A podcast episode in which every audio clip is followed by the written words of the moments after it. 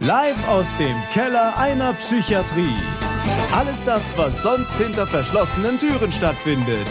Mal lustig, mal dramatisch und mal traurig. Echtes Klinikpersonal plaudert aus seinem Alltag. Jetzt bei einer neuen Folge Geschichten aus der Psychiatrie. Herzlich willkommen zu einer neuen Folge Geschichten aus der Psychiatrie. Ich habe wie immer eine kurze Information für uns alle, die ich äh, gerne vortragen möchte und die mir sehr wichtig ist. Wir achten akribisch auf den Datenschutz unserer Patienten. Der Podcast ist nur zur Information, zum Entertainment und für den kleinen Voyeuristen in uns.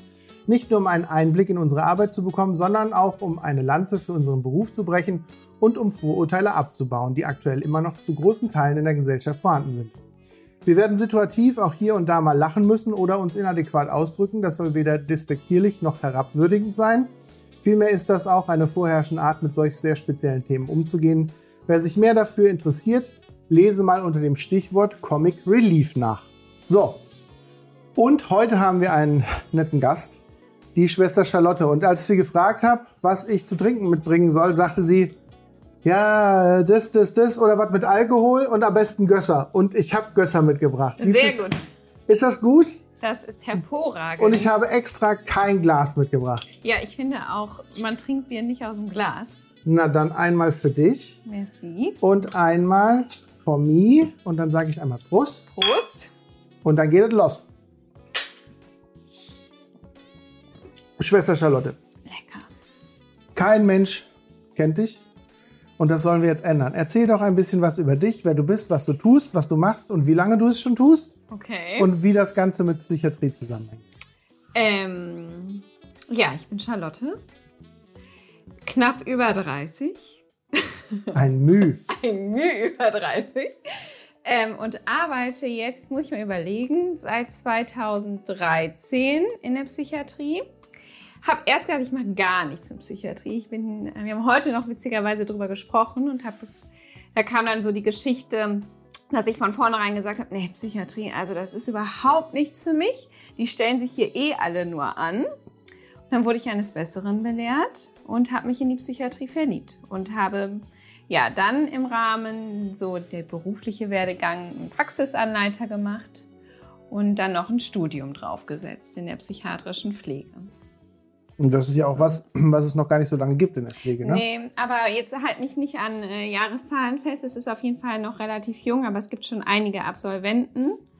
Und ähm, ich finde das total gut und wichtig, dass es sowas gibt, dass man sich einfach auch fachlich weiterqualifizieren Ist kann. in anderen Ländern ja auch ganz normal. Eben, also die Anglo- Anglo-Amerikaner, amerikanischen Städte, Länder, Mhm. da ist das ja gang und gäbe. Ja, ich habe auch gehört, in Portugal zum Beispiel Ja. und so, dass da Pflege einfach ein Studium ist und keine dreijährige Ausbildung, so wie hier. Und eigentlich auch das, dieser Weg, jetzt so eine generalisierte Ausbildung über drei Jahre zu machen, eigentlich vielleicht nicht so der richtige Weg in meinen Nee. persönlichen Augen eigentlich ist, oder? Nee, da geht so ein bisschen die Praxis und die Erfahrung tatsächlich verloren. Und ähm, ja, irgendwie bleibt das auf der Strecke. Aber mm, so ist das Gesetz. Wir werden gucken, was wir machen können. Und dann werden wir es sehen. Die Auszubildenden, das ist ja noch so ein Punkt, die kommen ja erst im dritten Lehrjahr zu uns. Und das ist oftmals sehr schade, dass wir nicht früher schon die Auszubildenden bei uns haben, um vielleicht von vorhinein schon mit Stigmata ähm, ja, abzubauen.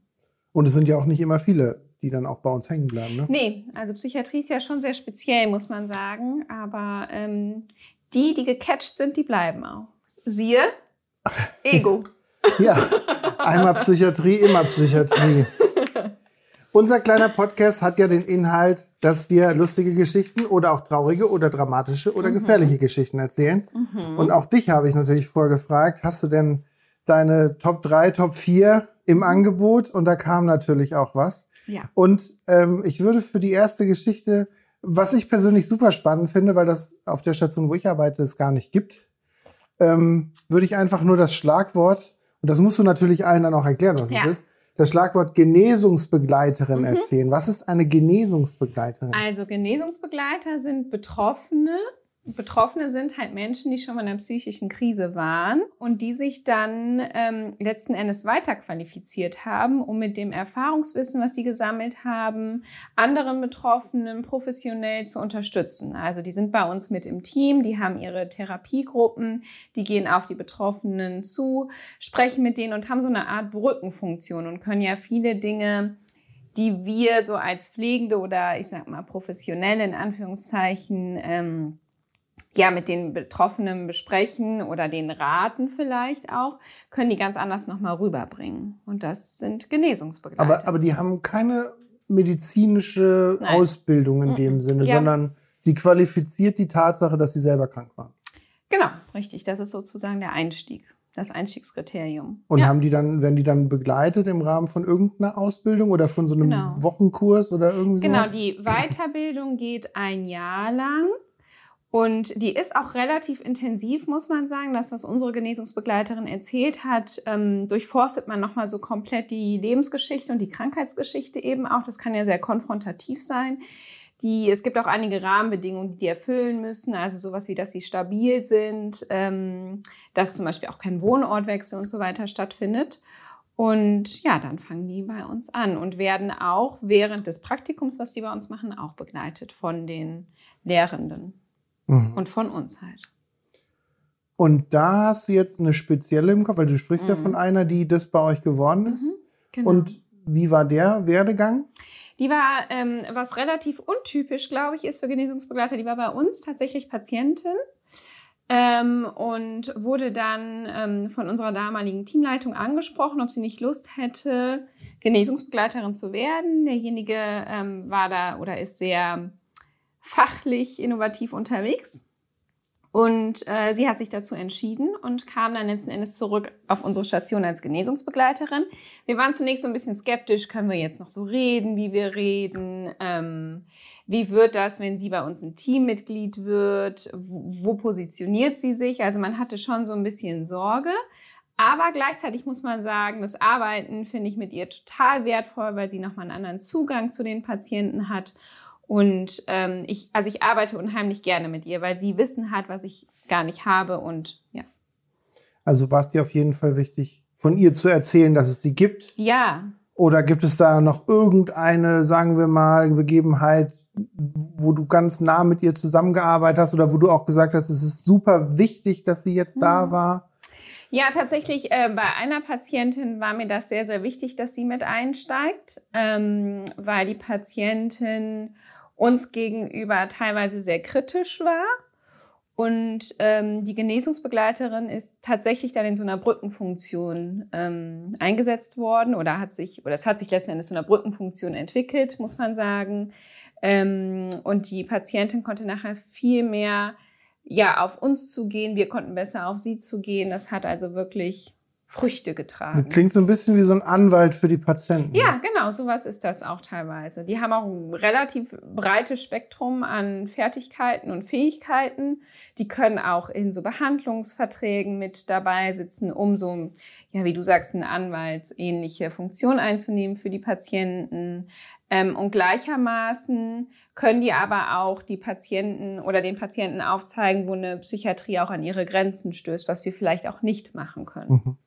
Und weißt du, weil das würde mich jetzt persönlich interessieren, weil, wie, wie gesagt, auf meiner Station haben sowas nicht. Mhm. Ähm, weißt du, wie die finanziert wird? Ist das wie eine geschaffene Stelle oder Das ist leider der Krux an der ganzen Geschichte. ist das der Pferdefuß? Ja, das ist der Pferdefuß. Ähm, es gibt einige Häuser, Institutionen, die die bezahlen, frag mich aber nicht nach welchem Bereich. Ich sag mal so ähnlich wie ein Pflegehelfer.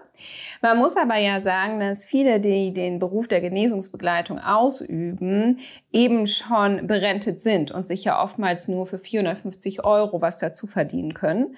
Und dementsprechend sprechen wir über eine sehr kleine Geldsumme für so ein großes Unternehmen wie eine Klinik. Mhm. Und ähm, aktuell ist sie in Verhandlung und arbeitet theoretisch seit knapp drei Jahren ehrenamtlich bei uns, was ich wirklich, äh, wo, wo ich den Hut vorziehe, weil sie natürlich auch mit schweren Geschichten konfrontiert ist und halt dafür keinen Lohn hat. Und ist die wirklich dann, wie man so schön sagt, 9 to 5 da oder ist es nur Nee. mal ein paar Stunden? paar Stunden. Also sie ist bei uns ähm, zwei Stunden in der Woche da und aber auch in der Tagesklinik ist sie, glaube ich, auch zwei Stunden. Okay, also, aber das ist dann auch schon so eine Art Alleinstellungsmerkmal für die Klinik. Also weil das nicht alle mhm. Kliniken genau. haben. Genau, richtig. Eine Klinik kann sich damit schon ähm, ja, glücklich schätzen, wenn Genesungsbegleiter mit im Boot sitzt, tatsächlich. Also ich finde, ja, ganz große Leistung. Spannend. Ja, genau. Ähm, also dann auch Hut ab vor der Dame, die, die ja wirklich, nachdem sie selber schwer krank war, mhm. dann sich gedacht hat, ich möchte das weitergeben, fast schon selbstlos mit vielen Stunden, die sie ja. nicht bezahlt bekommt. Hut ab. Nicht ja, schlecht. Ja, finde ich auch. Aber es ist auch schön, wie wir uns da so entwickelt haben. Also sie hatte ja auch ihre Sorgen und ihre Bedenken, bei uns ins Team zu kommen. Und es ist mittlerweile wirklich, sie ist ein Teammitglied, sie ist bei allen Team-Events dabei. Also ja, ich habe gar nicht mehr so vielleicht die Idee, das war meine Patientin, das ist einfach eine Kollegin von mir. Toll. Ja. Sehr gut. Ja. Dann kommen wir direkt zur zweiten Geschichte.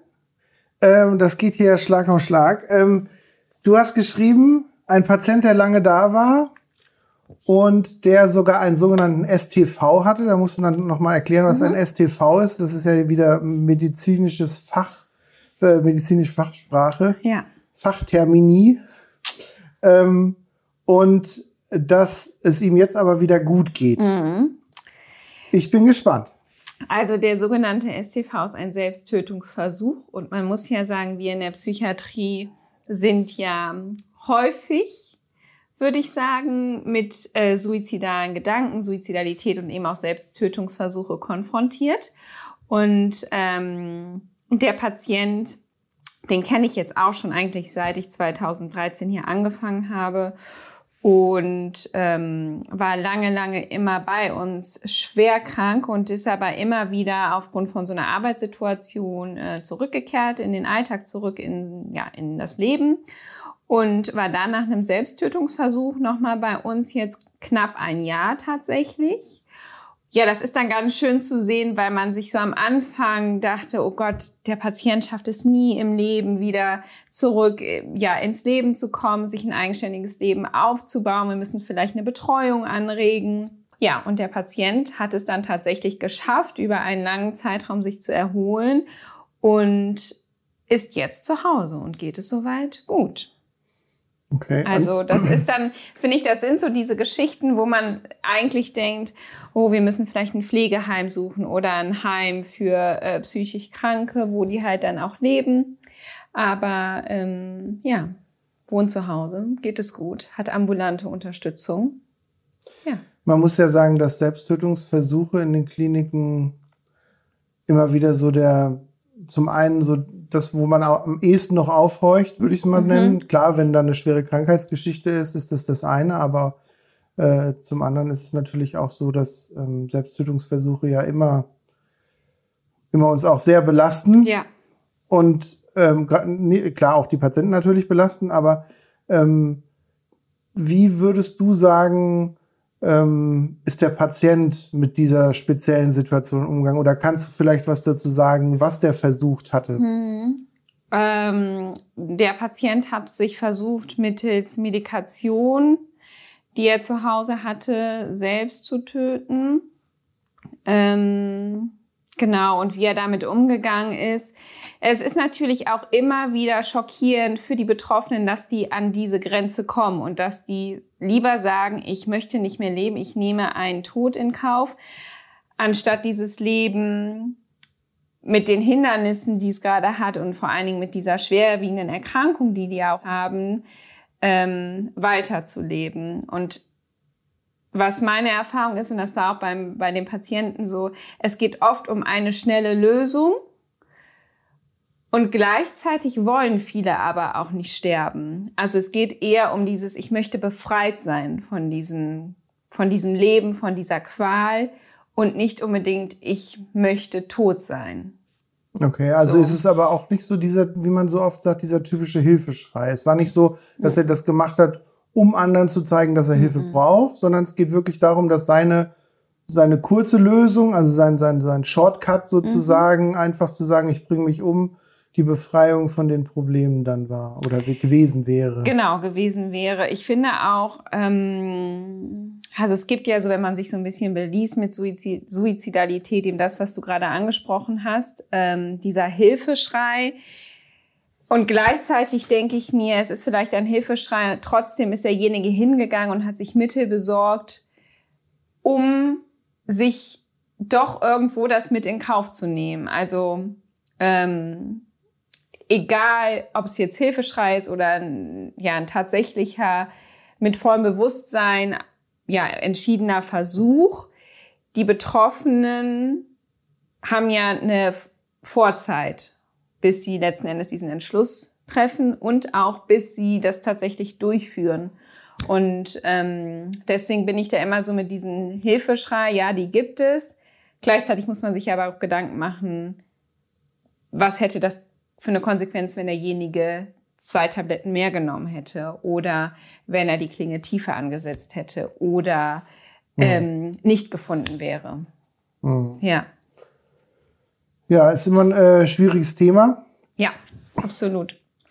Ähm, aber dafür sind wir ja auch dann da letztendlich und ähm, ich bin immer froh, wenn, wenn sowas natürlich gescheitert ist und man dann diese diese Effekte, die dann die Klinik auch hat, dann auch erkennen kann. Also die Therapien und was dann danach folgt, dass diese Patienten dann auch wieder an so einem Punkt stehen, wo sie dann sagen, also es war echt in der Situation nachvollziehbar, mhm. letzten Endes total dumm, weil ich hänge noch am Leben und es macht mhm. mir auch Spaß und die, die Leute, die es halt nicht geschafft haben oder wo der Suizid sozusagen endgültig war und sie ihn durchgezogen haben und die dann auch verstorben sind, die können halt nicht die Erfahrung machen, dass es vielleicht hätte besser werden können.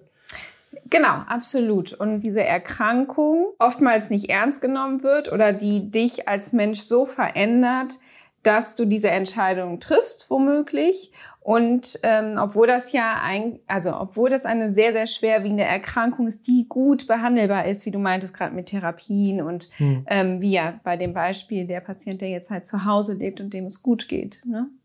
Und hast du zudem noch Kontakt irgendwie, ja. dass der manchmal noch zu euch auf Tatsächlich. Station kommt? Also manchmal ruft er an und erzählt so ein bisschen, was gerade los ist. Und das finde ich ist auch, ich weiß nicht, ich glaube, das gibt's jetzt nicht so in der Unfallchirurgie oder in der Orthopädie, dass man dieses Verhältnis hat zu den Betroffenen. Man begleitet die ja wirklich über mehrere Monate durch verschiedenste Phasen. Und das finde ich ist total schön, wenn die Betroffenen dann nochmal anrufen und erzählen, was sie jetzt so machen, wie es denen geht ähm, und einfach sich nochmal vielleicht auch blicken lassen. Wir haben ja auch so offene Angebote, wo die Betroffenen oder die ehemals Betroffenen zu uns kommen können und dann isst man gemeinsam Kuchen, trinkt einen Kaffee. Also ich muss sagen, so dass, weil du von der Geschichte gerade erzählst und ich ja auch weiß, was, was deine Aufgaben auf der Station ja auch sind, ähm, und dieses, dieser Kontakt nach Hause ist ja so ein ganz, ganz großes Schlagwort, was in den letzten Jahren ja so am Aufkeimen ist und wo manche Kliniken ja auch so Vorreiter sind.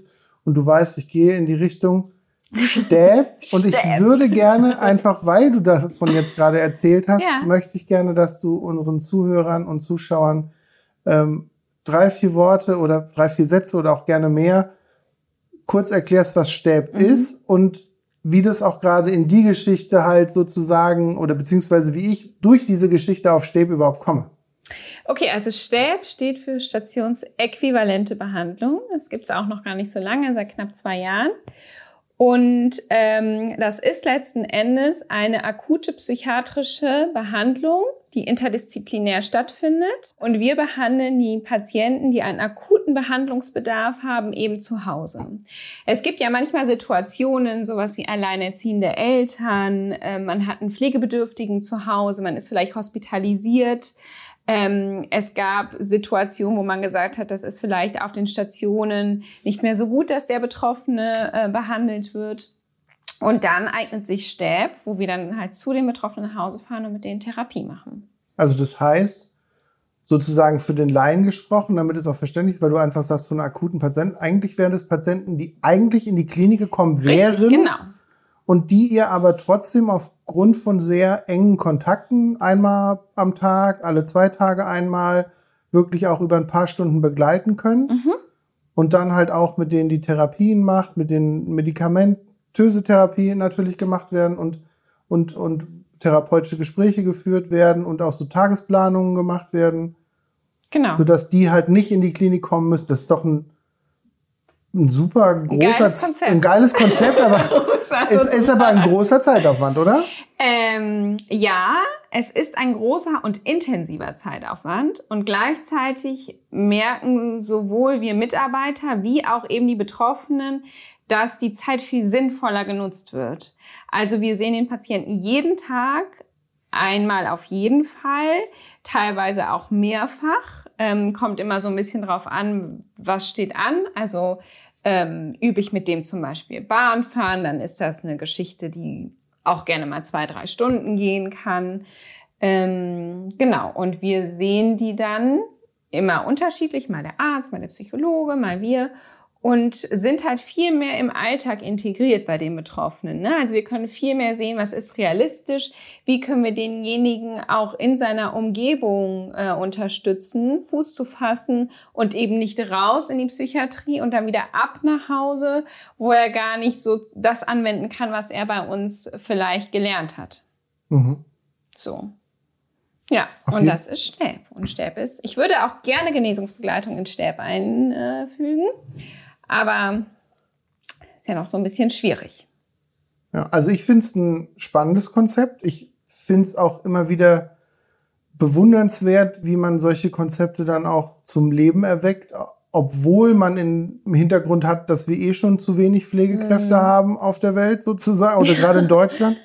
Und, und dass man sich trotzdem aber dann da die Zeit für nimmt. Und wenn ich mir selber vorstellen würde, ich wäre in so einer akuteren Situation, glaube, ich würde auch lieber zu Hause behandelt werden. irgendwie. Total. Man fühlt sich ja auch zu Hause sicherer, man kennt sein Zuhause, man kennt seine Nachbarn, seine Straßen.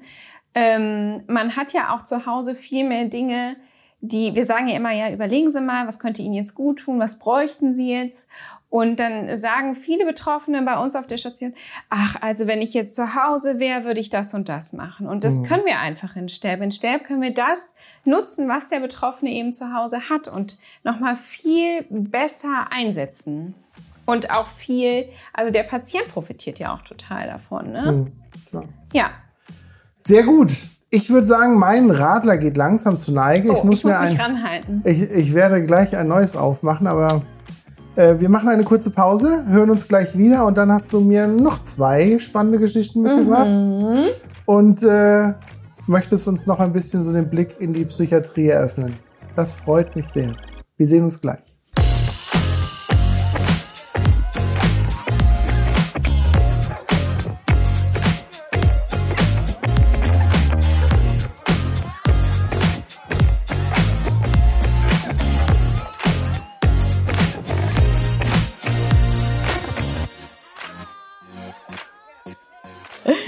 Da sind wir wieder. Wir haben uns ein frisches Gäste eingeschenkt. Prost. Prost. Ähm,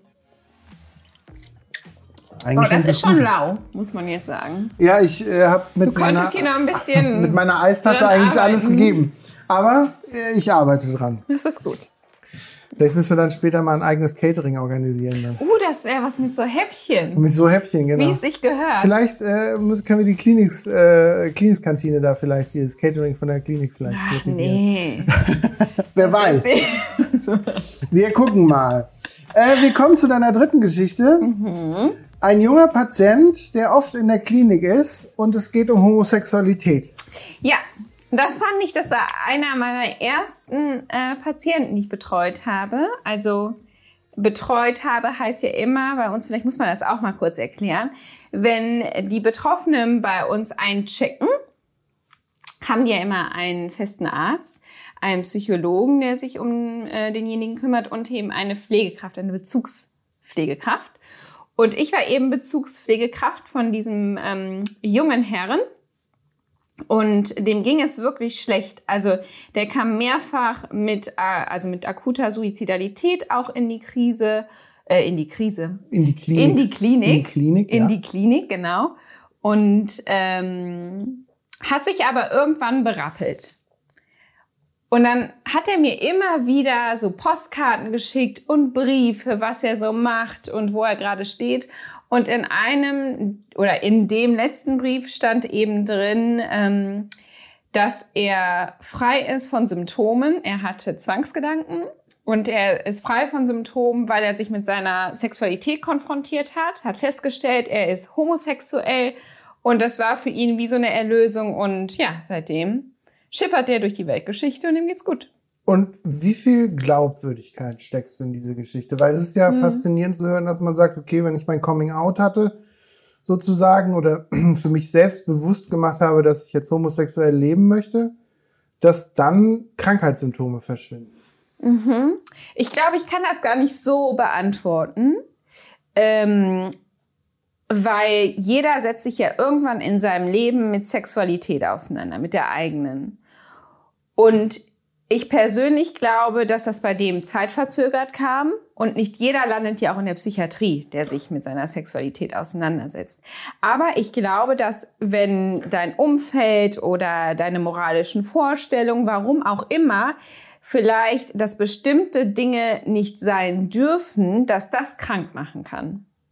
Mhm. Und deswegen. Also, dass das Umfeld auch so ein bisschen Einfluss hat, vielleicht. Ja, ja, also nicht nur Menschen, sondern auch, wo ist man groß geworden, mit welchen Vorstellungen ist man in die Welt gesetzt worden, was hat man auch für Erfahrungen gemacht, was hat man gelernt, hat man vielleicht mal mitbekommen, wie jemand, der halt eben homosexuell lebt, ähm, sehr schlecht behandelt worden ist. Also es spielt ja alles so mit rein. Und ähm, ich glaube, dass bei ihm das einfach Zeit gebraucht hat, bis er mehr wusste, wer er tatsächlich ist hat sich damit konfrontiert und wenn er dadurch eine Symptomfreiheit gewonnen hat, ist das super. Also ich finde immer, egal was, Hauptsache es hilft. Mhm. Es gibt ja auch, also ähm, wir hatten jetzt eine Patientin, die ist halt zu einer Heilerin gegangen, ne? Oder welche, die gehen trommeln. Heilerin. Eine Heilerin. Was ja. kann ich mir unter einer Heilerin Ja, vorstellen? das ist ja, sehr, ähm, also, also ich meine das ganz ernst. Ich will das gar nicht lächerlich machen, weil Nee. jeder soll glauben an was er will. Eben. Ähm, aber in welche Richtung ist das? Wie so eine indianische Schamanin gewesen oder so eine, die aus, was weiß ich, mit, mit der Astronomie sich auseinandergesetzt hat oder mit einem Pendel oder wie stelle ich mir sowas vor? Ja, ich glaube, es ging viel so um Schwingungen und Energien, die so um einen Menschen herum Was auch viel ja in der chinesischen Medizin. Genau, und ähm, also genau, oder andere gehen halt trommeln. Und ich finde immer, Hauptsache, es hilft. Und wenn ich mich gesund trommel, dann trommel ich mich gesund. Und wenn ich mir, weiß ich nicht, irgendwelche Steine irgendwo hinlege äh, und das hilft, ist doch umso besser. Hauptsache, denen geht es wieder gut. Und eben bei ihm war es, er hat sich mit seiner Sexualität auseinandergesetzt, konfrontiert und wurde Und halt wieder weißt du gesund. noch, was für eine Krankheit er eigentlich hatte? Also ja, eine Zwangsgedanken. Also er hatte Zwangsgedanken. Zwangsgedanken, also eine, eine Neurose im Ja, weitesten Sinne. Ja. Und, Mhm. und weißt du noch, welche Symptome der hatte? Also ich, ich frage Mhm. deswegen so, weil, weil es mich interessiert, ob, weil man ja immer davon auch spricht, wenn jetzt jemand, sagen wir mal, was mit Zwang hat, und dann ist Mhm. es ja eine Sache, die verhaltenstherapeutisch auch gut bearbeitet werden Mhm. kann. Und ähm, viele wissen ja den Unterschied zwischen Verhaltenstherapie und Tiefenpsychologie nicht so. Also Verhaltenstherapie ist ja theoretisch so, sage ich jetzt mal, salopp gesagt, die, die Psychologie, die versucht, also die Therapieeinheiten, die versuchen, einen schnellstmöglichst wieder in sozusagen in den Status zu bekommen, selbstständige Dinge zu tun, wie arbeiten gehen und wieder zu Hause zu leben. Genau, Und wo Tiefen- das Verhalten so ein bisschen modifiziert Genau, und ne? das tiefenpsychologisch ist ja so dieses klassische, äh, legen Sie sich mal aufs Sofa und wir reden über die Kindheit. Ja. Ähm, und deswegen ähm, äh, interessiert mich das nur so, weil, weil bei einer Zwangsproblematik kann man ja sehr gut verhaltenstherapeutisch arbeiten. Also es ist halt auch eine Sache, an der er selber aktiv arbeiten kann. Mhm. Wenn es aber, sagen wir mal, ein schwerst psychotischer Patient gewesen wäre, da muss man ja klar sagen, da geht's ja oft ohne Medikamente gar nicht. Und Ja. da ist es auch mit reinster äh, psychotherapeutischer Behandlung fast nicht möglich, den in so einen Status zu kriegen und dass dann sozusagen das Coming Out über die Homosexualität ein Grund gewesen wäre, ihn gesund zu machen, ist dann aber eher vermessen. Das heißt, es ist schon so, dass die Grunderkrankung, Zwangssymptomatik sozusagen schon auch eine Sache war, die, an die er selber sehr gut arbeiten konnte, wo- wo ja oft psychotische Patienten zum Beispiel gar nicht in der Lage sind. Auf jeden Fall. Und ähm, ich finde, also man, wie gesagt, ich weiß nicht, was im Endeffekt dazu geführt hat, ähm, zu welchem Zeitpunkt er sich vielleicht auch mit seiner Homosexualität äh, konfrontiert hat, zu welchem Zeitpunkt in der Therapie war er in Therapie. Das, diese Information habe ich einfach nicht. Mhm. Ähm, ja, aber ansonsten natürlich kann man, gerade was so Zwangsstörungen, Zwangsgedanken angeht, psychotherapeutisch sehr viel machen und auch viel ohne, also genau, im Endeffekt ohne Medikation, ja. Und, das, und sieht er selber auch so, dass dieses Coming Out, wie ich es jetzt mal nenne, oder halt auch diese, diese Auseinandersetzung mhm. wirklich maßgeblich für die, ja. Für die Gesundung sozusagen? Tatsächlich. Also er hat wirklich gesagt, seitdem ich festgestellt habe, dass ich schwul bin, habe ich keine Symptome mehr. Hm, dann kann man mal sehen, wie da sozusagen, wo da der Schuh gedrückt hat. Ja. Ne? Also, ja. dass, dass da wirklich viel, viel unge also wie sagt man, unaufgearbeitetes sozusagen in ihm geschwelt hat. Und als er dann gesagt hat, okay, ich öffne mich in der Richtung, dass dann sozusagen sein Körper auch entspannen konnte ja. und dann der Zwang dann weniger wurde bis hin zu gar keinem Zwang ja. mehr. Ja. Und das finde ich, das ist halt auch so eine, so eine äh, Geschichte, wo man sagen kann, also jede psychiatrische Erkrankung ist äh, sehr ernst zu nehmen, ähm, kann sehr schwer sein für die Betroffenen. Und gleichzeitig gibt es Wege daraus. Manche sind sehr steinig, müssen Umwege nehmen. Da dauert es sehr, sehr lange. Es gibt immer wieder Aus und Ab. Und andere finden eine vermeintlich ganz einfache Lösung. Und denen geht's wieder gut. Aber es ist halt nicht so, dass, dass, dass es immer einen einfachen Weg gäbe, nee. aber der nur gefunden werden müsste. Ja. Sondern es ist einfach so, dass bestimmte Krankheiten oder auch bestimmte Voraussetzungen bei Menschen. Deswegen rede ich ja immer gerne, das hatten wir auch in einem der ersten äh, äh, Podcasts gehabt, wo es um die Ganzheitlichkeit geht, dass man halt nicht sagen kann, ja, wir behandeln jetzt nur den Blinddarm und dann wird er gesund und dann ist wieder gut oder das gebrochene Bein vom Ski, äh, Skiunfall, sondern dass es schon auch um alles andere geht. Und wenn jemand halt ganz viele Baustellen hat und dann obendrauf noch eine psychische Erkrankung, dann wird die psychische Erkrankung sicher nicht so einfach dahin weggewischt werden können, nee. wenn der ganze andere Rest noch sehr brach liegt. Ne? Mm -mm. Mm das auf keinen Fall. Und ich finde auch, ähm, also man weiß ja manchmal nie, was war als erstes da. Und es gibt ja auch nicht dieses eine oder diese eine Ursache, warum ich jetzt eben psychotisch wäre, warum, warum ich eben depressiv werde, manisch, einen Zwangsgedanken entwickle oder eine Störung. Wie auch immer es gibt ja nicht diese Ursache und das finde ich macht es halt auch so spannend an der Psychiatrie, dass die so vielfältig ist, wie du eben meintest, so diese Ganzheitlichkeit. Ne? Also ich kann, ich muss mir den Patienten wirklich komplett in seinem Dasein als Individuum anschauen, ihn wertschätzen, respektieren und mich auch so ein bisschen da reinversetzen, wie denkt derjenige, wie fühlt derjenige das, wie interpretiert derjenige das, um wirklich auch zu verstehen, ähm, wie kann man denjenigen unterstützen, um gesund zu werden. Hm. Äh, ein wirklich spannendes Feld. Äh, unsere, unsere Arbeit. Das auf jeden Fall. Und es ist so schade, dass so wenige in der Psychiatrie ähm, arbeiten möchten, weil die ja sehr negativ immer noch behaftet Gut, wir, wir sagen ja auch immer, wir würden gerne nicht in der somatischen Klinik arbeiten, genau. also in also, inneren, chirurgischen, orthopädischen, wie auch immer. Um Gottes das können, Willen. Das können wir halt nicht. Nee, und nee, Gott sei Dank gibt es die einen und die anderen. Ja, das stimmt.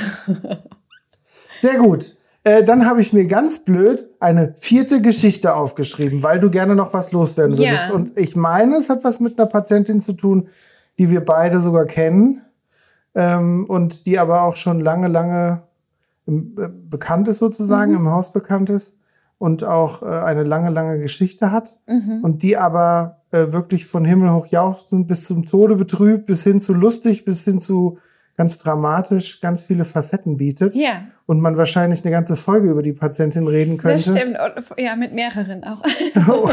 genau, und wahrscheinlich könnte die Patientin selber auch gerne was ja. dazu sagen. Aber hast du denn eine Sache, die dir so bei ihr im Kopf geblieben mhm. ist, wo du sagst, das wäre auf jeden Fall was, was erzählenswert wäre, einfach auch um so diese Facetten der Psychiatrie darzustellen? Ja, also man muss ja sagen, ähm, wir lachen auch unheimlich viel im Alltag eben mit den Patienten. Und ich kann mich an so eine Situation erinnern, äh, da haben wir im Fernsehen eben einen Karnevalsumzug geschaut.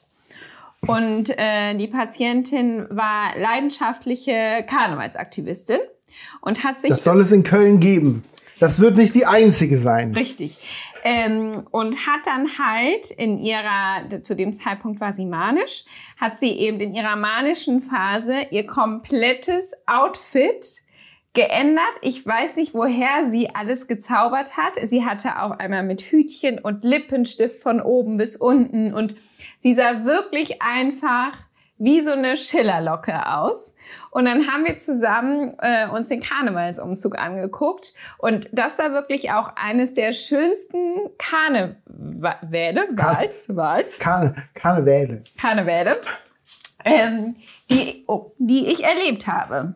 Also Ja, tatsächlich, weil wir hatten einfach richtig Spaß zusammen. Wir haben wirklich herzhaft gedacht, wir haben Berliner gegessen, uns ging es einfach gut. Wir haben mitgesungen, mitgegrölt, ja. Also fast wie als würde du mit einer, mit einer Freundin zu Hause sitzen würdest. Genau, und wenn man schon arbeiten muss an Karneval, dann ähm, ist es natürlich schöner, wenn du auch ein paar ja, Karnevalisten auf der Arbeit hast, die mit dir das so ein bisschen feiern. Ja, ich will gar nicht so ins Detail gehen, weil, weil gerade die Patientin natürlich, ich sagte ja auch, von Himmel hoch jausen bis zu Tode betrübt auch alles Mögliche gezeigt hat und sie ja auch schwer, schwer krank ist und, und sie ja auch eine von denen vielen ist, die die Klinik ja auch fast manchmal als zweite Heimat Ja. sehen und ähm, einfach auch, auch oft auch bei uns sind. Und ähm, ich es aber dann doch immer wieder schön finde, dass man, dass man mit solchen Menschen halt auch so die Hochs und Tiefs Ja. erlebt und sie dann halt auch so persönlich kennenlernt und man dann auch eine ganz andere, und das, das finde ich an der Psychiatrie immer so spannend, dass man so eine ganz andere Sichtweise hat, als wenn man sagen würde, das ist irgendwie äh, äh, äh, Arthroskopie äh, zweiter Tag, das ist Blinde am dritter Tag und das hier ist irgendwie, keine Ahnung, Hüft-OP fünfter Tag, sondern dass das halt alles Namen sind und man die kennenlernt über einen langen Zeitraum und dass die Leute halt einfach einem dann auch ans Herz wachsen. Ja, und ich finde, man bekommt ja auch so viel von den Angehörigen mit. Ne? Also es gibt ja teilweise ähm, Patienten, die wirklich, die wir jahrelang begleiten und wo wir mitbekommen, wie die Enkel groß werden oder die Kinder eben groß werden. Und ähm, ja, es kommt ja auch tatsächlich vor, dass man ab einem gewissen Zeitpunkt je nachdem sich auch irgendwo duzt. Also das ist ja sehr verschrien auch, sich zu duzen.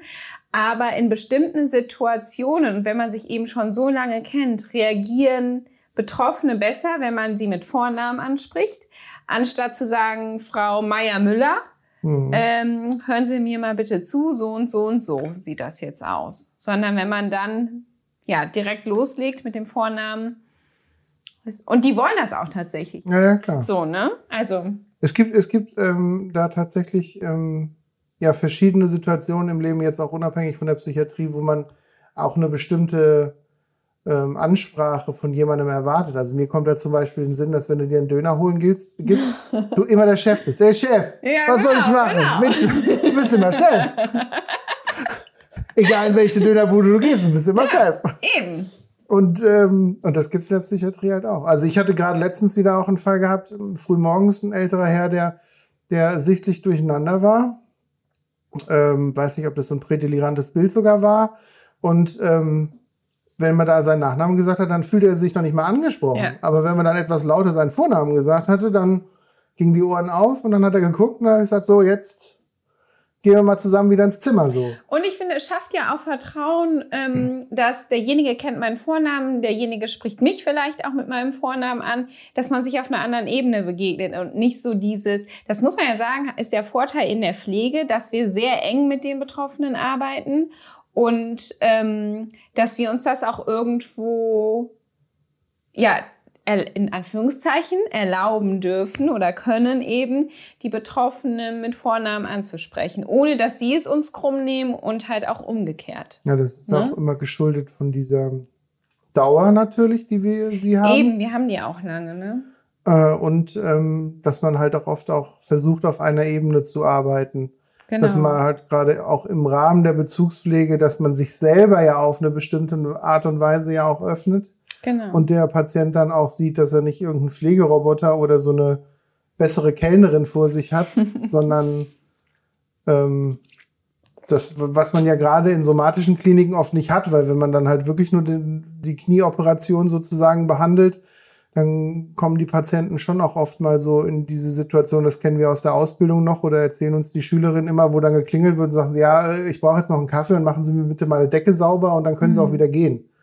Wo man dann so denkt, äh, habe ich Kellner gelernt oder was bin ich denn hier, Dienstleister für Sie oder was? Mhm. Was, was dann halt natürlich in dem Moment schon auch passt manchmal, aber ähm, das hat halt nichts mehr so Menschliches und auch nicht so Zwischenmenschliches. Und deswegen finde ich die Psychiatrie halt deswegen auch so gut, weil man da auch mal sagen kann, hey, ich finde sie nett oder ich mag sie oder das, was sie gerade sagen, macht mir Angst oder, oder wenn sie sich so verhalten, können wir leider nicht weiter zusammenarbeiten, weil sie sich so und so verhalten oder wenn wir beide jetzt das und das machen, dann funktioniert das echt gut und dass man dem anderen dann halt auch so das Verhalten spiegelt. Ne? Und das ja, kannst du halt in der Psychiatrie viel, viel besser, als wenn du in somatischen Kliniken arbeitest. Eben, und ich möchte ja, wenn du jetzt mein Patient wärst, würde ich ja viel über dich wissen wollen, um eben dich so möglichst individuell wie nur möglich so möglich, also nochmal, so individuell nur möglich zu, ähm, zu, zu, begleiten, genau. Mhm. Und ähm, wenn ich aber ja oder du möchtest ja vielleicht dann auch Dinge von mir wissen, die es dir auch einfacher machen, mir zu vertrauen. Und ja, dementsprechend ja. finde ich, ist es wichtig, dass ich auch zum gewissen Maße bereit bin, Beziehungen einzugehen. Und das kann ich eben nur, wenn ich mich auch ein bisschen öffne.